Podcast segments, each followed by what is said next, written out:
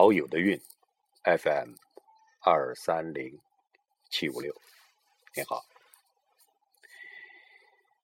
我常常觉得自己是生错了时代，感觉上我大概应该生活在古代，如果仍然有酒有诗，有好朋友的话，生活越来越好混，但却越来越无聊无趣。有些朋友，包括我曾经喜欢和欣赏的朋友，要不就疯癫癫的，要不就活得太正常，和现实苟且，所有的趣味都集中在下半身。好在新近又认识了一些，过去还幸存了一些，在各自的角落欢喜忧伤。项以先项兄。就是其中的一位。向兄有些牛逼的诗作，比如割玻璃的人曾获《诗歌报》首届中国探索诗大赛特等奖，偶然获青年世界杂志诗社青年世界杂志社新诗潮优秀作品奖。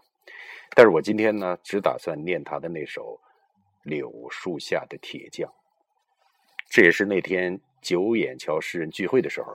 在酒桌上听他自己朗诵的，虽然他一再说他的普通话很歪，歪是四川话，就是很很差的意思，但是在我听起来却刚刚好。诗歌的本质就是自说自话，普通话是说给别人听的，甚至是说给不相干的人听的。有缘分的人会在此刻聚在一起，用这普通的话聊聊天好，接下来和各位分享项羽先项兄的《柳树下的铁匠》。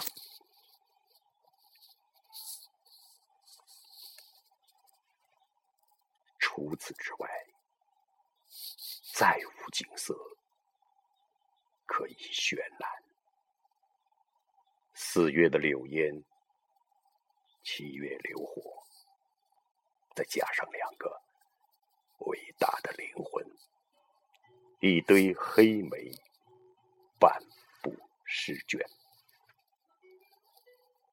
擦响广陵散的迷茫手指，攥住巨锤，恶狠狠地砸下去，像惊雷砸碎晴空，沉闷的钢铁。龙蛇狂，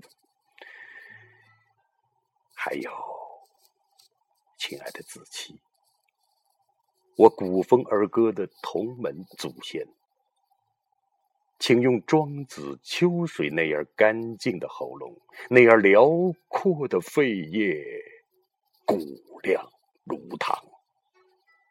来，一起来柳树下打铁，吃饱了。没事，撑着打；饿死之前，拼命打。这痛苦又浮华的时代，唯有无情的锻炼才能解恨。你打铁来，我打铁，往深山翻卷如柳涛散发。打了干将，打莫耶，向无尽江河暂取繁星。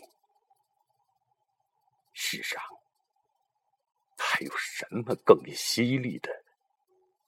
火蛇在暗中跳跃，在血液里沸腾尖叫。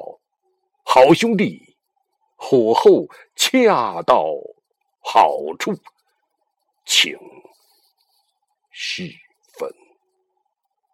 以待。好了，这就是项羽先项兄的柳树下的铁匠。我跟他一起在这首诗里缅怀古人，希望您也喜欢。以后还会给您介绍更多的项羽先的诗。今天就到这里。陶友的运 FM 二三零七五六。再见。